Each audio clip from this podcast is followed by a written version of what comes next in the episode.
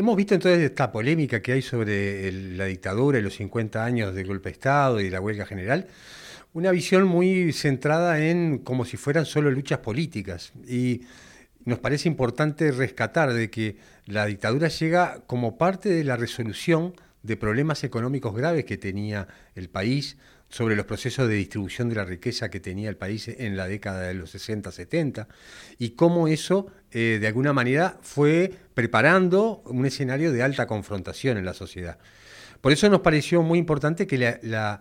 visión desde una perspectiva de cómo es el preámbulo económico real del Uruguay en, esa preparación del golpe de Estado y cómo el golpe de Estado viene a resolver en favor de determinados sectores sociales y económicos eh, la situación del país, es, este, nos parecía importante como una contribución diferente a lo que hemos visto como centros en la discusión.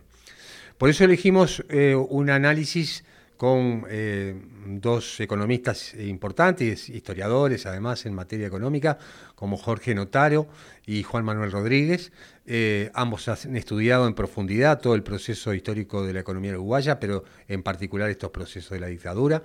De hecho, Juan Manuel Rodríguez, además, fue autor del primer libro que se publicó sobre la venta de carteras que desarrolló la banca este, extranjera al propio gobierno. Un fenómeno muy especial porque los bancos le prestaron, el Citibank y el Banco of America le prestó al Estado uruguayo para que compraran las carteras de esos propios bancos. Es decir, un gran negociado de la banca extranjera.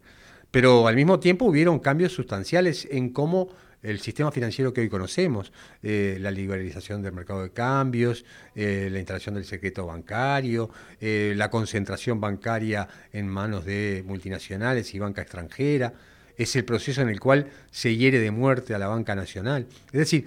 es una transformación muy importante del sistema financiero que se desarrolla precisamente en un proceso de dictadura. Y por eso también en el panel está un exdirigente, expresidente de AEU, Juan Pedro Siganda, porque eh, también es importante reflexionar qué pasa en la sociedad, en la economía, cuando los actores sociales están proscriptos, están reprimidos por, un gobierno de facto, como fue este caso. Entonces, un poco el enfoque es aportar a la visión de la discusión que hoy tiene el país, de decir, bueno, ¿qué aprendimos de ese proceso este, tan importante? Bueno, en el sistema financiero y en la economía hay aprendizajes también para lograr. Lo vamos a hacer en Sala Camacua el, martes 11 de julio a, las, partir de las 19 horas. Vamos a tener transmisión este, por streaming y que nos permita llegar a más gente, pero invitando a participar, porque es bien diferente un conversatorio con características informales que lo va a estar este, coordinando Soledad Judice, que además de economista está estudiando historia